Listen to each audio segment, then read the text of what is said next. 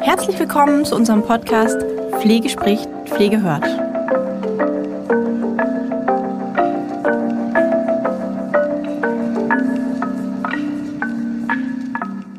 Herzlich willkommen zur nächsten Folge Ask Holger. Und Ask Holger wäre natürlich nicht Ask Holger ohne Holger. Deshalb herzlich willkommen, Herr Ohm. Hallo, Herr Karl. Hallo, liebe Zuhörer, Zuhörerinnen. Ich freue mich, wieder eine halbe Stunde für euch zu gestalten, um eure Fragen zu beantworten. Genau, der Herr, der Herr Ohm hat es gerade angesprochen, für alle neuen Hörer nochmal kurz die Erklärung des Formats. Wir fragen im Vorfeld immer in die Community rein, habt ihr Fragen und wählen dann vor der Show drei Fragen aus. Wir hatten wieder zahlreiche Einsendungen und freuen uns natürlich auch wieder aus einer Fülle an Fragen ausgewählt zu haben. Wir haben drei Fragen ähm, ja, gefunden, die wir auch sehr interessant fanden. Also von daher, jeder, der eine Frage eingereicht hat und äh, ist bis jetzt, also der nicht dabei ist, ähm, ja, reicht sie einfach vielleicht beim nächsten Mal nochmal ein. Äh, vielleicht ist sie dann beim, beim nächsten Mal mit dabei. Und ansonsten gehen wir jetzt in jede Frage zehn Minuten rein, maximal. Nach zehn Minuten kommt dann die nächste Frage. Und deshalb kommen auch die 30 Minuten zusammen. Drei Fragen, zehn Minuten, halbe Stunde. So, das ist das Format. Und ähm, ja, ich würde vorschlagen, Herr Ohm, ich frage ja immer zum Start außerhalb der Fragen einfach die Frage, was beschäftigt die Pflege gerade? Äh, wir hatten beim letzten Mal ja auch das Flüchtlingsthema, das würde ich jetzt vielleicht ja. mal aussparen. Was, was beschäftigt gerade die Pflege außer die, das Flüchtlingsthema noch?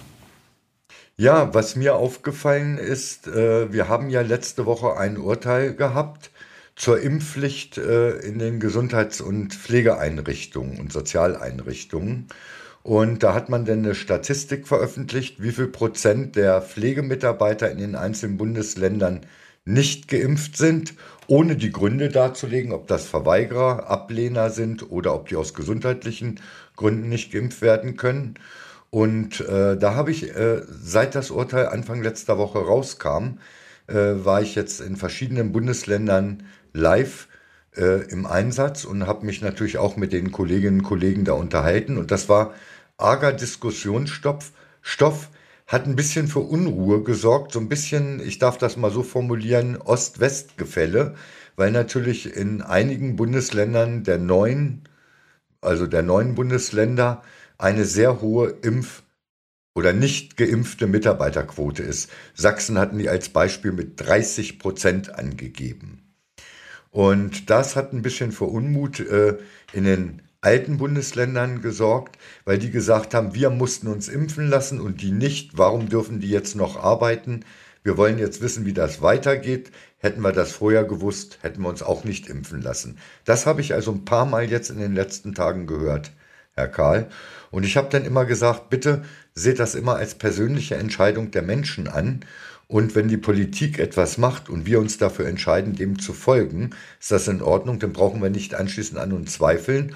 Und ich sage, man darf auch die Menschen, die sich nicht haben impfen lassen, nicht gleich von vornherein verteufeln, weil wir gar nicht wissen, was ist der Grund dafür. Ich sage nur, für die Politik muss es einfach eine ganz klare Regelung gesetzlich geben, was passiert mit diesen Mitarbeitern. Was passiert mit denen, die Impfgegner sind, die sagen, ich lasse mich nicht impfen? Was passiert aber mit Mitarbeitern? Wir haben ja auch welche, die gesundheitliche Einschränkungen haben, äh, die vielleicht nicht geimpft werden können. Was passiert mit denen? Die können wir doch auch nicht einfach nach Hause schicken ne, und sagen, dann bist du eben arbeitslos oder gehst bei Aldi an die Kasse.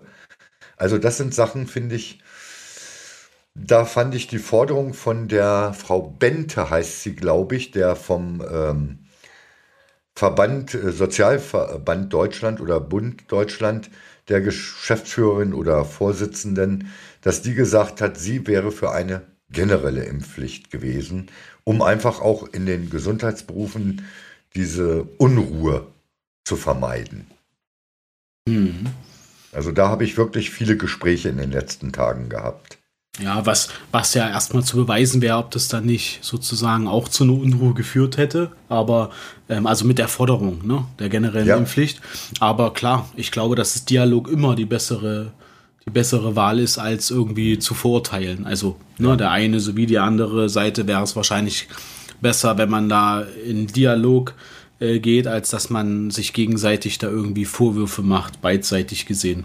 Da bin ich, da bin ich voll bei Ihnen. Ja, das ähm, wird spannend, aber das, das, das Gerichtsurteil, was Sie ansprechen, ist vom Bundesverfassungsgericht, ne? die das, ähm, genau. die die ähm, letzte Anfang die, letzter die, Woche war es, glaube ich, die die Pflicht quasi bestätigt haben. Ne? Also da wurde ja. eine Verfassungsklage, dass es nicht verfassungsgerecht sei, eingereicht und die wurde quasi, glaube ich, abgelehnt. Ne? Das wurde genau. sozusagen der Richter hat gesagt, das war in Ermessen, also rechtlich in Ordnung, dass das Gesundheitsministerium der Bundestag so beschlossen haben. Genau, also nur damit wir nochmal alle Hörer abgeholt haben, was es für ein Gerichtsentscheid war. Also das war vom eigentlich höchsten Gericht, was es gibt, ne? das Verfassungsgericht ja, genau. in Deutschland.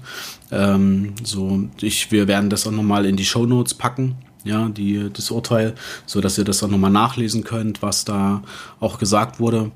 Und ähm, ja, also klar, das bewegt natürlich extrem, aber die ähm, gesamte Pandemie bewegt uns ja schon seit einigen Monaten. Also. Tja, sind über zwei Jahre jetzt, Herr Karl. Ja, ja. Und jetzt die nächste äh, Pandemie in Anführungsstrichen, die Panikmache wegen der Affenpocken. Äh, ne, das war auch Thema äh, gestern äh, im Bekanntenkreis, wo auch aus dem Gesundheitswesen äh, Teilnehmer waren bei einem Meeting, privaten. Und heute hatte ich das in der Pause auch in einem Online-Kurs, das Thema. Okay, okay. Da, ähm, da habe ich, das habe ich jetzt noch gar nicht so verfolgt tatsächlich. Ähm, ist da sozusagen, wird das gepusht, das Thema, oder? Ich glaube, es wird gepusht äh, von den Medien, äh, obwohl schon einige gesagt haben, Leute, das ist ein Ausschlag, so ähnlich wie Masern und so weiter. Und die westafrikanische Variante ist eben äh, nicht äh, schlimm. Kinder können es allerdings mehr haben und Ältere, so wie ich, die gegen Pocken geimpft sind, haben sehr, sehr guten Schutz. Ah, okay. Ja? Aber äh, wir haben in Deutschland drei Fälle, ich glaube weltweit um die 100 Fälle. Ja. Aber das hat es vorher in der Anzahl auch noch nicht gegeben. Okay. Außerhalb Afrika, Westafrika oder und da Zentral. Wird, da wird jetzt eine neue Pandemie quasi ins Gespräch Befürchtet. gebracht. Ja? Ah, okay. Durch die Medien, glaube ich, aber äh, beeinflusst. Ah, okay, okay. Naja, dann werden wir ja sehen. Vielleicht haben wir da ja äh, bei der nächsten Ask Holger Folge mehr zu berichten, was sich da aus dem Thema ergeben hat. Ähm, no, ne, das kann ja, da ist ja nochmal, ja. wir machen ja einmal im Monat die Folge. Da werden wir ja sehen, was da noch ähm, sich entwickelt. Affenpocken, ja. sagten sie ja. Also Deutschland hat nachgewiesen, zwei in Berlin, einen in München. Ja, okay, krass. Oh ja, dann werden wir mal sehen. Wollen wir mal reinstarten in die, in die, in die Fragen? Gerne, Herr Karl. Sehr gut, dann fangen wir mal mit der Clara an. Und zwar, liebes Ask Holger Team, ich leiste täglich enorme Arbeit als Pflegekraft. Clara, vielen Dank dafür. Wie auch andere Pfleger und würde gern mehr verdienen. Andere Einrichtungen zahlen mehr, das weiß ich aber ich mag meine Einrichtung und meine Arbeitskollegen. Ich möchte eine Gehaltserhöhung. Wie soll ich danach fragen oder dieses Thema ansprechen? Ja, Clara, das ist ein sehr, sehr schwieriges Thema. Wir kommen da heute in Frage 3 auch noch drauf. Äh, einmal natürlich, eine Gehaltserhöhung ist immer abhängig A von dem Goodwill des Vorgesetzten, des Entscheiders. Andererseits aber auch von den Mitarbeitern die diese Gehaltserhöhung fordern. Und drittens ist der Arbeitgeber ja auch abhängig von seinen Einnahmen. Und viele Arbeitgeber haben sich in den letzten Wochen, Monaten, das ist meine Erfahrung, darauf berufen, es ist ja eine Erhöhung Pflegemindestlohn äh, und jetzt kommt Tarifentlohnung und so weiter. Nichtsdestotrotz weiß ich, gibt es noch erhebliche Unterschiede, paar Euro die Stunde in vielen Regionen, vor allen Dingen zwischen Alten und zwischen Krankenpflege. Ich würde an deiner Stelle, liebe Clara, erstmal deine persönliche Situation angucken. Wie lange bist du im Betrieb? Wann war die letzte Erhöhung? War die hoch? War die mittel? War die klein? Was für zusätzliche äh, ja, Bonbons kannst du deinem Arbeitgeber bieten? Hast du noch Zusatzqualifikationen, Zusatzkompetenzen dir erworben? Äh, das heißt, du musst wirklich Argumente finden und den Nutzen deiner Tätigkeit für den Arbeitgeber herausstellen. Das finde ich ganz wichtig, dass man sich sagt, Chef, ich brauche mal 100 Euro mehr, sonst komme ich nicht mehr. So ähnlich habe ich das früher erlebt, als ich in Leitungsfunktionen als Vertretung war, solche Argumente, das passt überhaupt nicht. Also eine gute Vorbereitung ist das halbe positive Ergebnis. Einfach mal auf den Zettel aufschreiben, was kann ich besonders gut, äh, was habe ich an Zusatzqualifikationen, außer dass ich Pflegefachkraft bin und so weiter und so fort. Und dann wirst du bestimmt schon einiges finden. Wenn du der Meinung bist, das könnte den Arbeitgeber noch nicht so ganz überzeugen, kannst du ihm ja anbieten, dass du bereit bist, noch weitere Qualifikationen unter seiner Förderung, sprich Kostenübernahme, auch zu machen. Vielleicht auch manche Sachen ein bisschen Eigenanteil dazu beitragen. So sagst, ich habe ja so viel Überstunden, dann kannst du mir zwei Stunden jeden Fortbildungstag davon abziehen. Das ist so ein Geben und Nehmen. Aber ich möchte jetzt mehr Gehalt haben. Und was ich als ganz junger Mann immer gelernt habe, als ich angefangen habe, aus der Pflege rauszugehen, in Leitungsfunktionen, beziehungsweise ich war ein paar Jahre in der Industrie, auch in leitender Position, man macht keine Bruttoforderung. Also nicht sagen, Chef, ich möchte 100 oder 200 Euro mehr im Monat verdienen. Das ist für den Arbeitgeber brutto. Ganz deutlich sagen, man kann natürlich auch auf die Kostensteigerung, Sprit zur Arbeit hinzukommen, Lebensmittel, Energiekosten, all das, was ja alle Menschen in Deutschland betrifft, sind natürlich Argumente. Und jetzt sagst du einfach, Chef, ich habe mal ausgerechnet, ich habe dadurch 100 Euro im Monat weniger zur Verfügung durch die gestiegenen Kosten.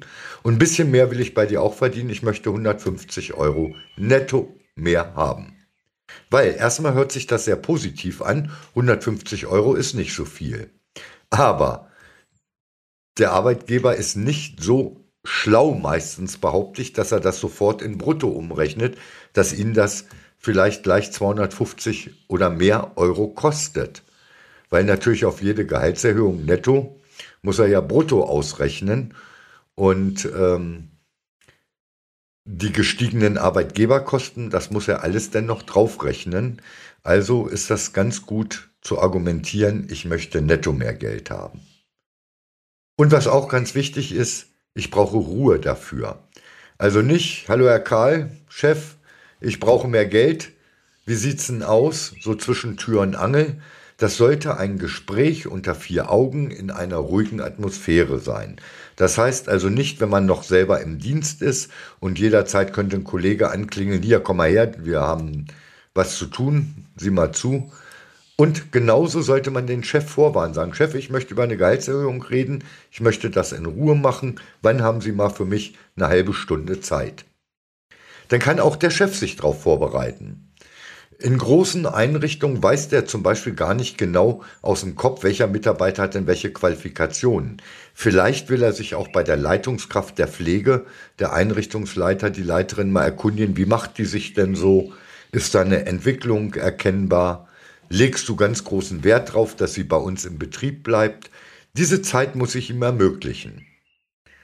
Und liebe Clara, wenn du von dir selber überzeugt bist, dass deine Vorgesetzten deine Arbeit zu schätzen wissen und du Argumente dir zurechtlegst, wird es für die Vorgesetzten relativ schwierig, einfach nur Nein zu sagen.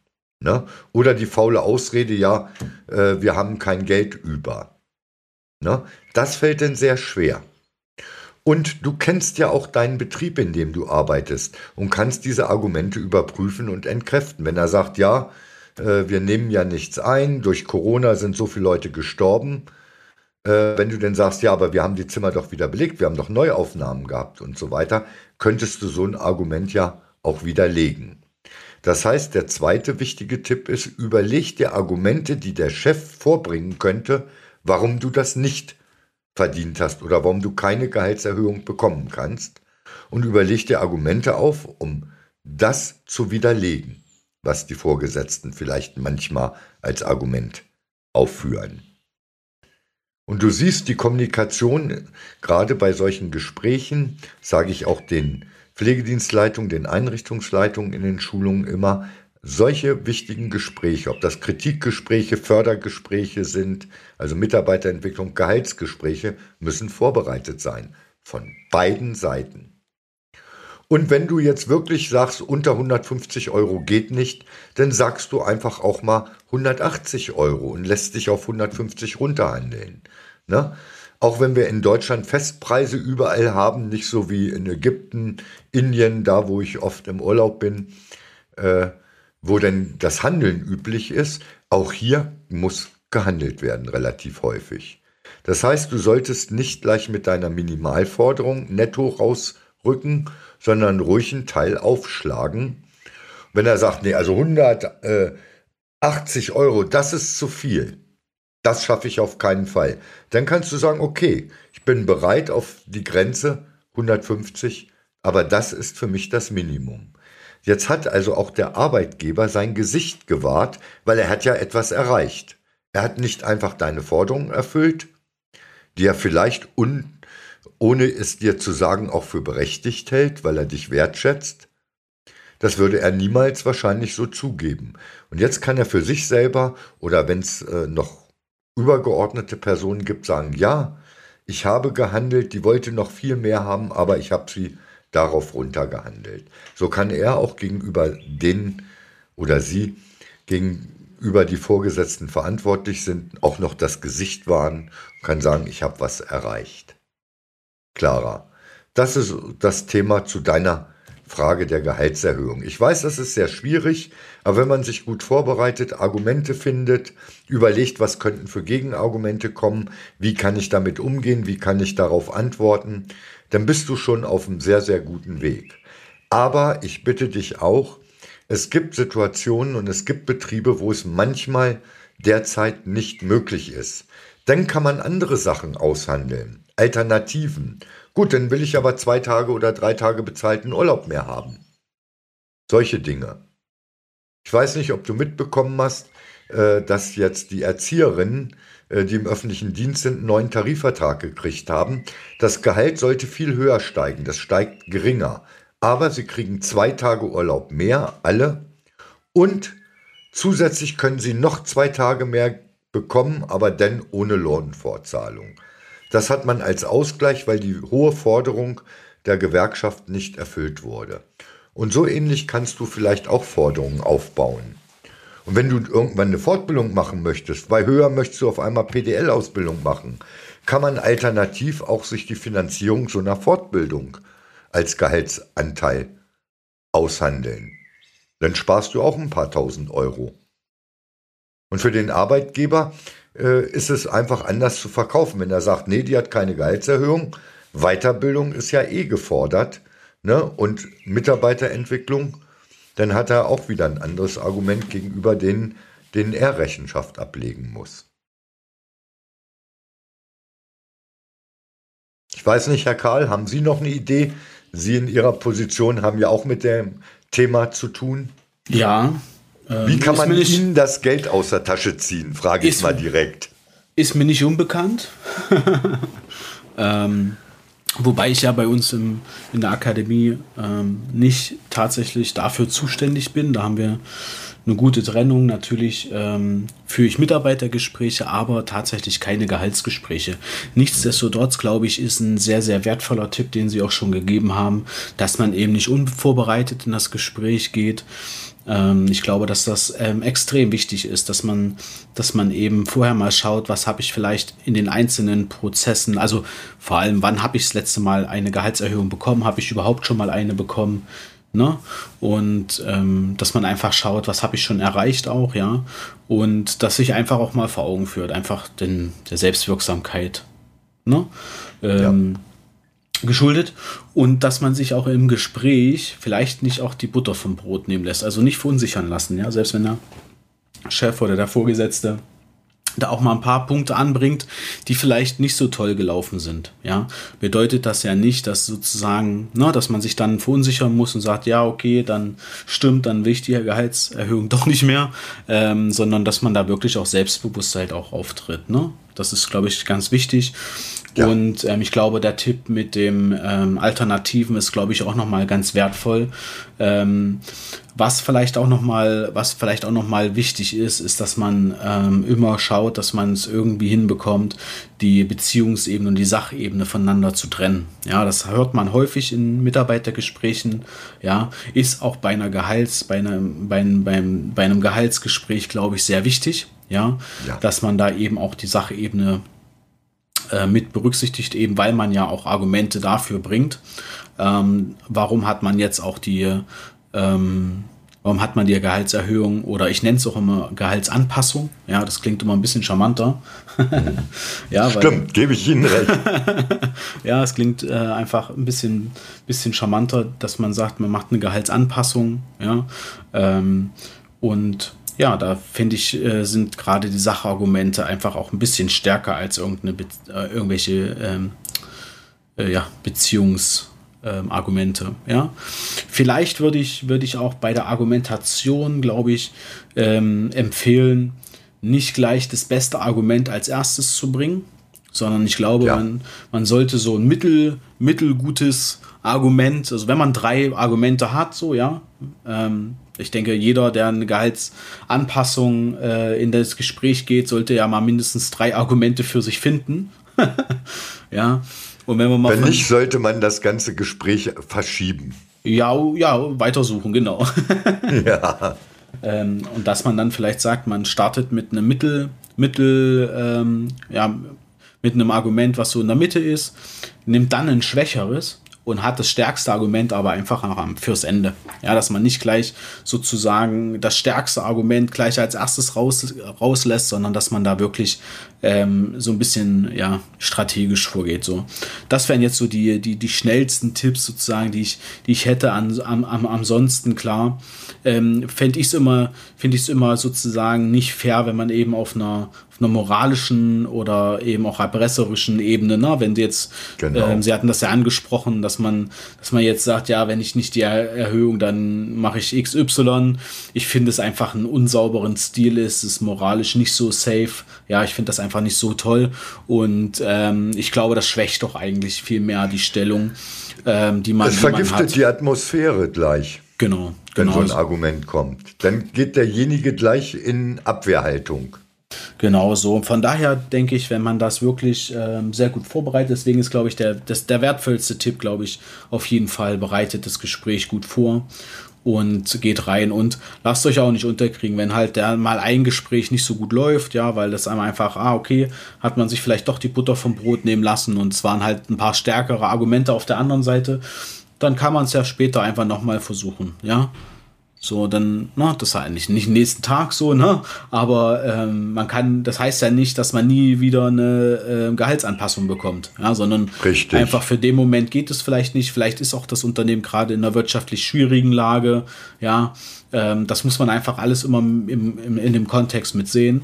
Und ich glaube, wenn man in, in Kommunikation bleibt, auch mit den Vorgesetzten, dann ist es, glaube ich, ähm, ja, ist das, glaube ich, der richtige Weg. Ja. Genauso, das wären jetzt meine Gedanken dazu. Ja, Clara, wenn du dazu noch eine Frage hast, ähm, dann ja, schreib uns gerne auch für die nächste Ask Folge. Dann können wir da gerne auch noch mal, äh, noch ein paar andere Gedanken mit reinbringen. Aber ansonsten denke ich, haben wir da schon ähm, ja vieles auch reingegeben und nochmal kurz auf den Teil der Frage. Äh, du hast ja auch gefragt, wie soll ich das ansprechen? Ich glaube, das Wie ist ähm, einfach wirklich in einem formalen Mitarbeitergespräch. Ne? Also da, das sollte schon der Rahmen sein, sodass es nicht zwischen Tür und Angel ist.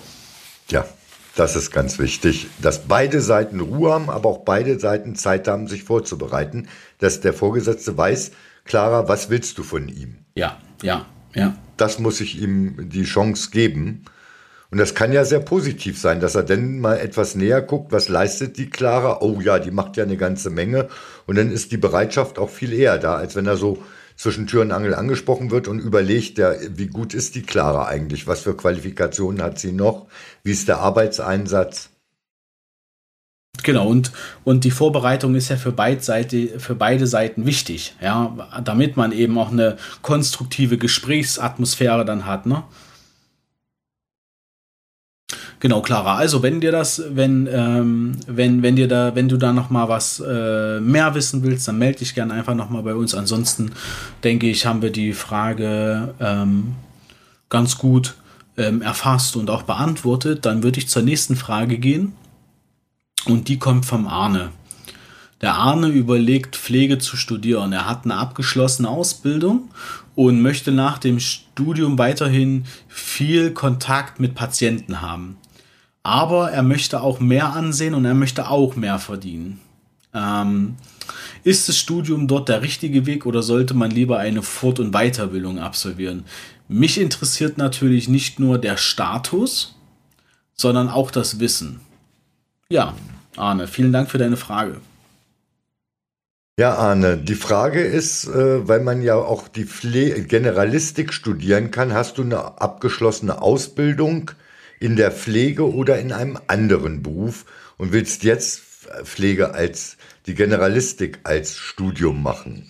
Ich behaupte mal, ich gehe im ersten Ansatz davon aus, dass du in der Pflege eine Ausbildung gemacht hast und überlegst jetzt noch dort zu studieren. Ob Pädagogik, ob äh, andere Sachen, das lasse ich mal dahingestellt. Es gibt in der Pflege verschiedene Möglichkeiten. Ich kann auch als normale Pflegefachkraft über Fort- und Weiterbildung mich zu anderen Aufgaben und damit meist auch zu einem höheren Verdienst qualifizieren. Aber das muss jeder für sich selbst entscheiden. Es gibt oft erhebliche Unterschiede vom Wissen, vom theoretischen Wissen her zwischen Studium und einer Fort- und Weiterbildung als Pflegefachkraft, wie zum Beispiel bei Höher, was ja da mehr praxisbezogen ist, wo beides kombiniert wird. Ich persönlich habe auch beides absolviert. Ich habe auf der Werner Schule vom Roten Kreuz vor langen, langen Jahren, Jahrzehnten jetzt schon her, habe ich äh, erst die Leitungsausbildung gemacht, berufsbegleitend, und habe dann berufsbegleitend ein Studium zum Lehrer für Pflegeberufe gemacht. Und das war etwas, das hat mir sehr gut gefallen, dieses berufsbegleitende Lernen. Genauso wie ich noch andere Qualifikationen dann erworben habe, die ich aber neben meiner Arbeit gemacht habe. Ich habe auch BWL studiert an der VWA in Göttingen. Äh, das habe ich berufsbegleitend gemacht. Da war ich schon als Dozent selbstständig. Und das hat mir mehr gebracht, als wenn ich rein ein Studium gemacht hätte, wo es nur um theoretisches Wissen geht. Es gibt Universitäten, die ein sehr schönes praxisbezogenes Studium machen, auch in Pflegeeinrichtungen, äh, auch in Pflegeberufen. Aber für mich ist eins entscheidend.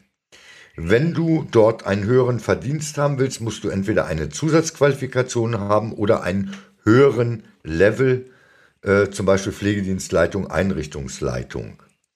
Der Patientenkontakt ist aber in allen Bereichen geringer, als wenn du als normale Pflegefachkraft mit einer Weiterbildung Palliativcare oder ähnlichem arbeitest. Aber natürlich, der Verdienst steigt natürlich in solchen Positionen auf. Du musst jetzt einfach für dich überlegen, was in der Pflege an Zusatzwissen du haben möchtest und musst dann vielleicht auch bei Absolventen, die so etwas gemacht haben, an unterschiedlichen Einrichtungen, ob Universitäten oder ob es Akademien wie die Höherakademie oder andere sind, einfach fragen, was hat den Leuten das gebracht? Wo waren die Schwerpunkte? Weil die Werbebroschüren, Herr Karl, nicht böse sein, bei Höher steht auch immer ganz tolle Sachen drin. Aber entscheidend ist ja auch, was kommt dann dabei raus im Endeffekt. Ne? Dadurch, dass ich ja auch für Sie unterrichte, wissen Sie, bin ich damit sehr zufrieden, so wie das bei Ihnen gehandhabt wird. Ich hatte aber auch andere Auftraggeber, wo ich nicht zufrieden war, wo ich nicht mehr unterrichte, weil man dann viel versprochen hat, hat aber wenig gegeben. Das Gleiche kann aber auch an den Universitäten passieren, die Aufbaustudiengänge anbieten. Ne?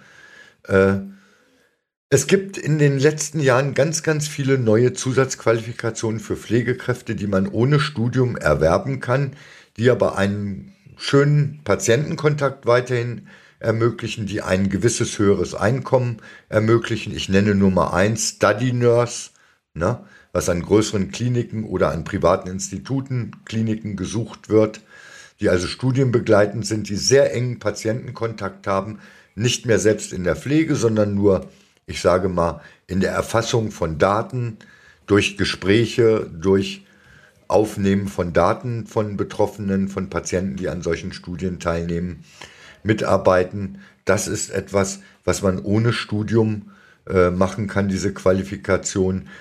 Wenn du, äh, lieber Arne, sagst, ich möchte mit Patienten zu tun haben, aber ich bin auch so der Mensch, ich bin sehr strukturiert, ich bin für standardisierte Vorgehensweisen, kann man auch eine Ausbildung zum QMB machen.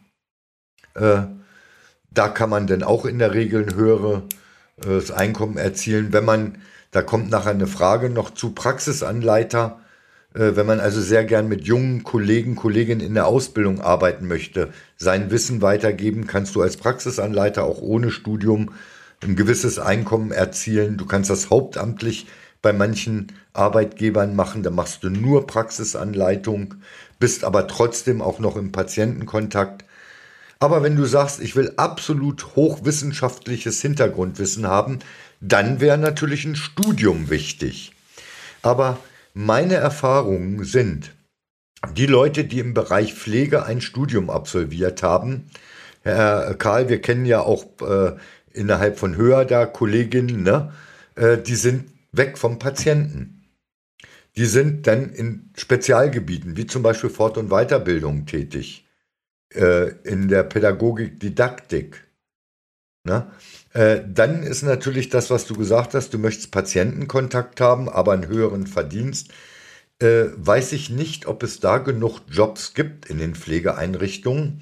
Ich habe jetzt schon gehört von einigen Pflegeeinrichtungen, die wollen keine Praktikanten haben, also sprich Fremdschüler, die von der Uni kommen. Ne, die also äh, Generalistik als Studium machen, als Bachelor. Also das heißt, die will man gar nicht haben am Patienten, weil man weiß, das sind oft Menschen, die zum Beispiel dann gar nicht mehr am Patienten arbeiten wollen, die das nur als Sprungbrett nehmen für eine andere Position. Und deshalb ist es wirklich so, wenn du mit Patienten regelmäßig Kontakt haben willst, halte ich persönlich wichtiger, dass du eine Weiterqualifikation im Pflegebereich machst, entweder als Leitungskraft oder Spezial äh, Spezialausbildung, eine Fachweiterbildung, Anästhesie intensiv oder ähnliches. Äh, da hast du auf alle Fälle einen höheren Verdienst, hast den Patientenkontakt. Ne? Und du musst auch mal recherchieren, das Einkommen, wie das liegt mit so einer Weiterbildung im Vergleich zu einem Posten als Akademiker. Wenn du also ein Aufbaustudium machst als, äh, was weiß ich, Pflegepädagoge oder ähnliches. Und ich glaube, du wirst feststellen, dass der Unterschied oft gar nicht so groß ist. Ja? Ja, das ist so das, was mir so auf deine Frage spontan, als ich die am Freitag bekommen habe, so, oder Donnerstag war es, Entschuldigung, Herr Karl, am Donnerstag so spontan eingefangen ist, was ich mir so Stichpunkte auf meinen Schmierzettel geschrieben habe. Da musst du wirklich in dich gehen, lieber Arne, und entscheiden, will ich Patientenkontakt? und trotzdem mehr verdienen wie eine normale Pflegefachkraft, dann ist vielleicht ein Studium nicht der richtige Weg.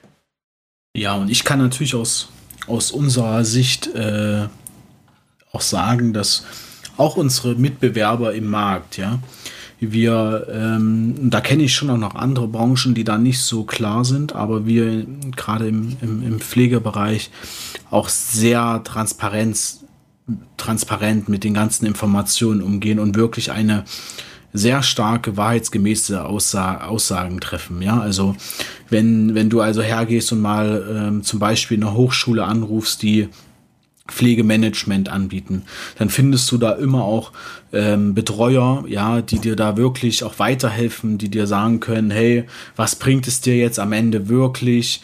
Auch bei den Fortbild Fort- und Weiterbildungsträgern, ja. Ich kann jetzt natürlich nur für uns sprechen, ja, und nicht für alle anderen, aber ich nehme da bei auch bei Wettbewerbern von uns im Markt ähm, ähm, war wirklich sehr, sehr, sehr, sehr wahrheitsgemäße Aussagen ähm, ja. war. Ja, und du kannst dich da wirklich drauf verlassen, wenn du dir zum Beispiel, wir hatten das sonst immer auf einer Altenpflegemesse, ja, da sind ja auch immer sehr viele Weiterbildungsanbieter vertreten.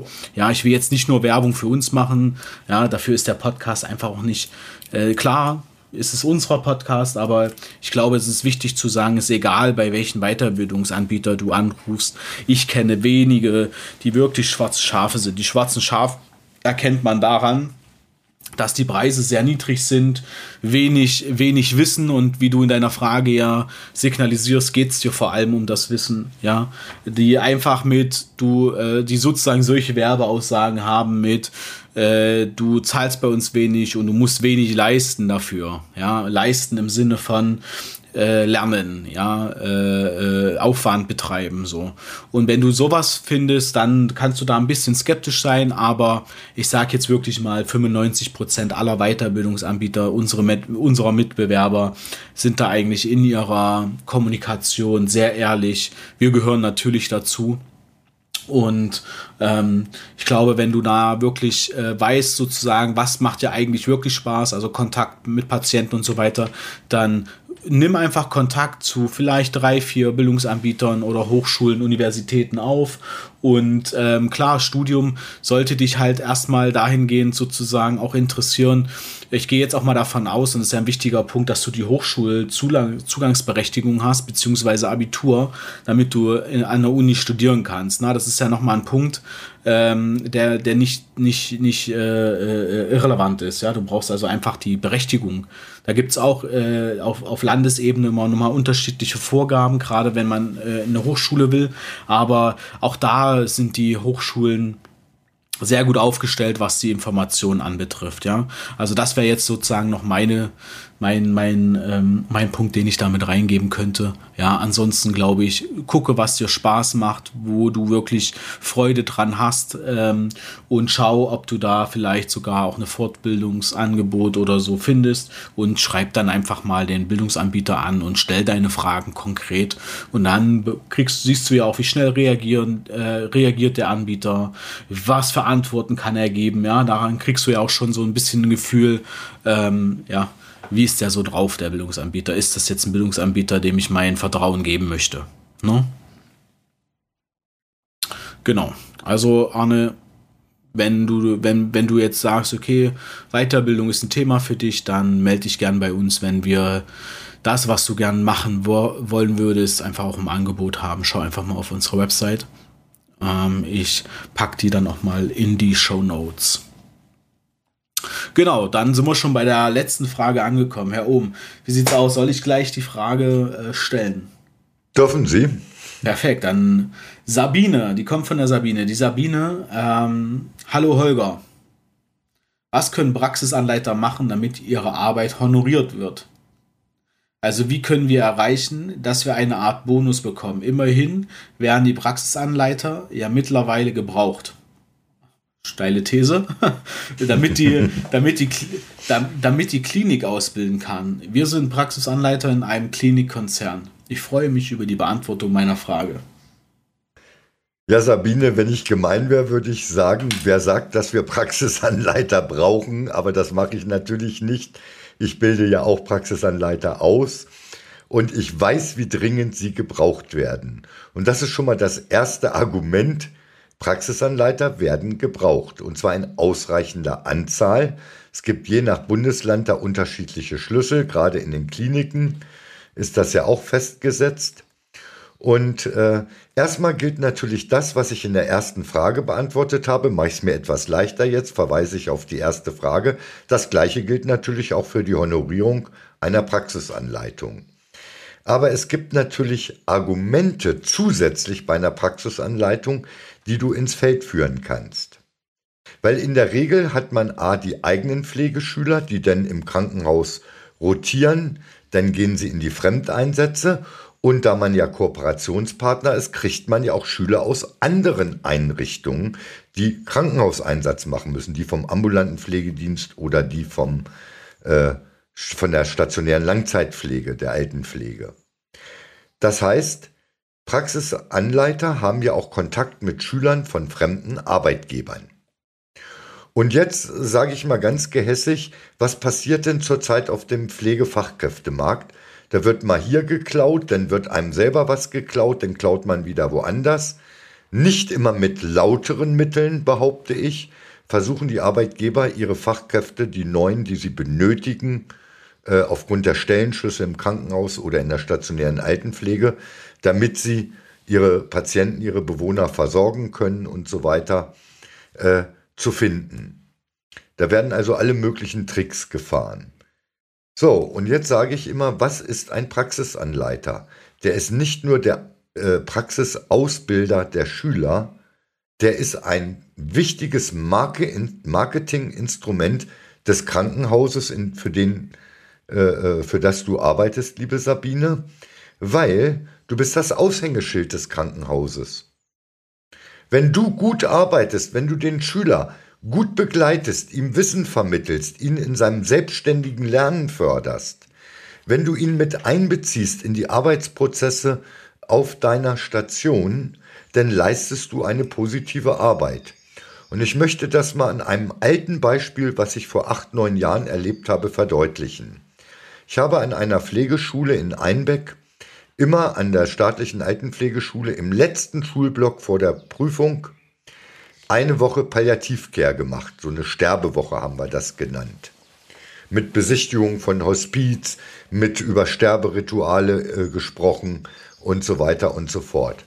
Naja, wie das so ist, ich bin Raucher, ein Teil der äh, Teilnehmer an dem Kurs war auch Raucher, haben wir in der Pause zusammengestanden und da redet man über Gott und die Welt. Und da haben sich die Teilnehmer unterhalten. Einige in der einen Klasse. Und da sagt die eine zu dem anderen, wo gehst du denn nun hin? Hast du schon unterschrieben? Ja, ich gehe da und da hin. Um Gottes Willen, das ist ja da chaotisch. Ja, da kriege ich einen Euro mehr wie da, wo ich jetzt bin. Die wollten mich auch haben. Und da waren zwei oder drei, ich weiß es nicht mehr genau, schon ein paar Jahre her, Teilnehmerinnen, die haben gesagt, ihr seid bescheuert. Wegen der paar Euro geht ihr in solche Häuser, wo ihr hier den ganzen Tag, wenn wir uns getroffen haben, über den Einsatz nur gemeckert habt. Ich bin da und dahin gegangen und wisst ihr warum? Erstmal weiß ich, da sind Leute, die beantworten mir Fragen. Die sind hilfsbereit und sagen nicht, du bist jetzt Fachkraft, du musst das können. Zweitens haben die in der Ausbildung mir viel mehr vermittelt, wie sie machen müssten. Und drittens waren die menschlich in Ordnung und haben mir die positiven Seiten des Hauses oder der Einrichtung gezeigt. Und jetzt kriege ich zwar 50 Cent weniger wie du, aber was macht das im Monat aus bei 160 Stunden, wenn ich Vollzeit arbeite? So, und das ist, finde ich, ein ganz tolles Argument dafür gewesen, dass ein Praxisanleiter einen erheblichen Einfluss drauf hat. Liebe Sabine, wenn du auch Fremdschüler hast aus dem Altenheim vom ambulanten Pflegedienst oder wenn du in einer Fachabteilung arbeitest aus einem anderen Krankenhaus, wenn die die Fachabteilung nicht haben, und du zeigst, wie toll deine Station ist, dass du zeigst, ich bin mit meinem Arbeitgeber zufrieden, ne? und dich wirklich um den Schüler kümmerst, mit allen Sorgen, wenn du wirklich auch Mama oder Freundin bist und nicht nur Anleiterin, wenn du erkennst, da sind Schwächen, wie kann ich die beheben, wenn du die Vielseitigkeit der Tätigkeiten bei dir auf Station zeigst, über das Maß der offiziell von der Schule geforderten Anleitungsprozesse hinaus, dann machst du absolutes Direct Marketing an diesem Menschen, an diesem Schüler, an der Schülerin. Und wenn man das dem Arbeitgeber verkauft, wie wichtig das ist, wie hat der Schüler sich wohlgefühlt in den Einsatz, wenn er drei, vier oder sechs Wochen bei dir war? Und wenn er dann sagt, oh, ich bin bald fertig, ich habe jetzt ein paar Angebote, aber ich frage mal nach bei der Sabine im Krankenhaus XY und rufe äh, dann die Sabine an und sage, Sabine, wie sieht's aus? Ich bin bald fertig. Habt ihr eine Fachkraftstelle frei? Dann hast du alles richtig gemacht. Und das muss man dem Arbeitgeber auch mal aufzeigen. Und natürlich kommt jetzt das Engagement dazu. Ich behaupte, jeder Praxisanleiter macht mehr Engagement, wie es vom Dienstplan, vom Rahmen vorgesehen ist. Und mal ganz ehrlich, diese 10% pro Einsatz kommt man oft mit den Schülern nicht hin, man macht viel mehr. Und dann hat man vielleicht auch nicht die Zeit, alle Ideen vorzubereiten und macht sich zu Hause Gedanken, ohne eine Stunde aufzuschreiben. All das muss man dem Arbeitgeber sagen, was man für ein Engagement hat und was das für einen Nutzen bringen kann, wenn man weiter mit diesem Engagement versucht, neue Fachkräfte zu bekommen. Weil irgendwann sind die fertig. Sabine. Und wenn du jetzt noch deine anderen Argumente aus meiner ersten Antwort auf die Frage von der, jetzt muss ich nochmal gucken, Clara, äh, dazu nimmst, dann hast du ganz, ganz viel Argumente. Das Problem ist aber oft bei, du hast gesagt, du gehörst zu einem Konzern dazu, dass die in der Regel feste Regeln haben. Jeder mit der Qualifikation kriegt so und so viel Euro mehr, der kriegt so und so viel. Und wenn dort die Praxisanleitung nicht fest hinterlegt ist, dann kann es natürlich sein, dass die Vorgesetzten sagen, da steht nichts von drinne in unseren Richtlinien, in unserem Rahmen. Dann kannst du aber immer noch ansprechen, und das ist, ich glaube, ich weiß, wer du bist und für welchen Konzern du arbeitest. Auch bei diesem Konzern haben die Personalverantwortlichen in den einzelnen Kliniken noch zusätzliche Möglichkeiten, selbst wenn das in den Konzernrichtlinien nicht explizit festgesetzt ist, kann man Sonderzahlungen äh, begründen und auch geben, liebe Sabine. Also wenn ein Vorgesetzter zu dir sagt, nee, das ist bei uns im Konzert nicht üblich, Praxisanleitung, wir haben ja vielleicht die Ausbildung finanziert, das muss genug sein, denn die Ausbildung hast du ja nicht nur für dich gemacht, die hast du ja für den Konzern gemacht. Da kannst du das Argument entkräften und dann kannst du auch äh, darauf hinweisen, dass es ja möglich ist, durch Sonderzahlungen aus einem extra Budget auch für Praxisanleiter eine Zugabe, also eine erweiterte Leistung zu bekommen. Ja, Herr Karl, mehr kann ich da gar nicht zu sagen weil das ist ein schwieriges Thema generell Gehaltserhöhung. Das haben wir ja in der ersten Frage beantwortet. Und bei der zweiten, bei den Konzernen ist es oft so, dass so Haustarifverträge, so nenne ich das, oder Konzerntarifverträge, da viele Einschränkungen machen, die aber nicht immer hundertprozentig sind. Da muss eben zur Not äh, die Kollegin, die Sabine, dann über die Schiene versuchen, aus dem Sonderfonds, nenne ich das jetzt, oder Sonderbudget, dafür sich eine Zulage herauszuholen. Ja, da haben wir es ja wieder sozusagen, da schließt sich auch der Kreis, man muss halt in den Dialog gehen. Ja. Auch an der Stelle muss man in den Dialog gehen. Ja, super, dann sind wir, dann sind wir durch. Sabine, wir hoffen, dass dir die Antwort auch ähm, ja, dass die Antwort für dich passt und dass du, dass du da das ein oder andere auch mitnehmen kannst. Und ja, wir sind natürlich, auch Clara äh, und Arne, wir sind natürlich interessiert, ähm, ob euch die äh, Beantwortung auch irgendwie ja, weiterbringt. Also schreibt doch gern, wenn ihr das äh, Gespräch mit eurem Vorgesetzten hattet, ob ihr eine Gehaltsanpassung ähm, bekommt oder Arne, ob du jetzt eine Weiterbildung beginnst. Schreib uns das super gern mal. Ähm, wir sind natürlich ähm, super interessiert, was auch die Informationen und die, ja, das Wissen, was wir jetzt hier in, den, äh, in, die, in die Beantwortung auch mit reingepackt haben, ob euch die auch weiterbringt. Ja, also feedbackt uns das sehr gern. Podcast ist immer so, so, so rückkopplungsarmes Medium. Ähm, das heißt, wir senden ja. hier sehr viel, jetzt gerade schon 47 Minuten und sind natürlich ähm, äh, super, super gespannt, ähm, was euch die, was euch die Beantwortung auch bringt. Ja, also schreibt es gern ähm, entweder an Holger höher-akademie.online oder schreibt es äh, über Instagram direkt an die Larissa, die leitet uns das dann weiter. Ähm, aber gebt uns bitte einfach mal Feedback an alle anderen, die schon die anderen Folgen, wo wir Fragen dabei hatten. Sagt uns doch einfach mal, was hat euch das gebracht, ja? Ähm, habt ihr vielleicht die eine oder andere Idee auch umsetzen können, die wir euch mit auf den Weg gegeben haben? Ne? Wir senden hier die ganze Zeit irgendwie und freuen uns natürlich über jede über, jede Feed, über jedes Feedback, was wir bekommen, über jeden Gedanken, den ihr da mit uns teilen wollt. Also deshalb meine Bitte, macht es, macht es einfach, schickt uns da einfach ein kurzes Feedback, das würde uns freuen. Da spreche ich sicherlich auch für Sie herum, oder? Ja, voll und ganz. Ich freue mich auch, wenn ich euch helfen konnte, aber wenn ich nicht weiß, weiß ich nicht, ob ich auf dem richtigen Weg war. Auch ich lerne noch dazu in meinem Alter mit 61 kann man noch dazu lernen. Gebt mir einfach ein Feedback, bitte. Ja, super. Vielen Dank. Ja, und dann wären wir auch schon am Ende. Hm. Die nächste Folge werden wir dann im Juni aufnehmen. Und das ist dann auch, glaube ich, mal eine Folge vor der Sommerpause. Ähm, wir werden eine kleine Sommerpause einlegen. Ähm, die wird jetzt nicht phänomenal lang sein. Aber Herr Ohm, Sie, wir hatten gesprochen im Vorgespräch, ne? Sie, Sie fahren dann auch noch mal in Urlaub. Ja. Und ähm, 26, nee, 25. Juni. Na, davor.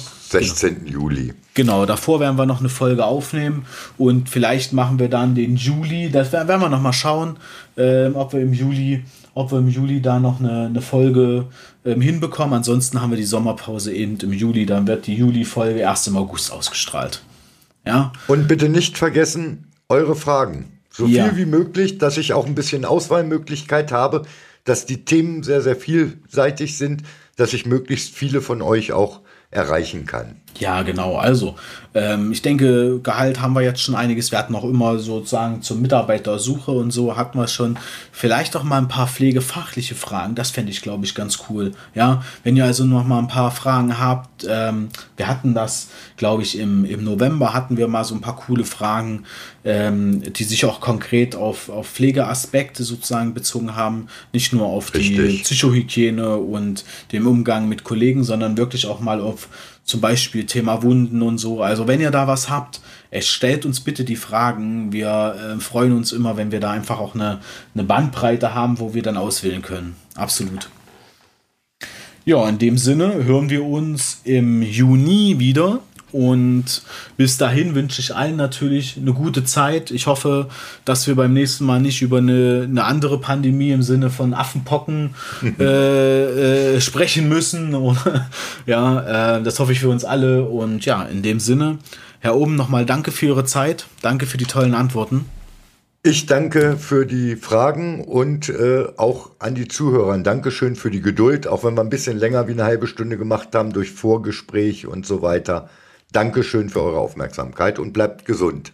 Genau, bleibt gesund. Wir hören uns im Juni. Bis dahin, ciao.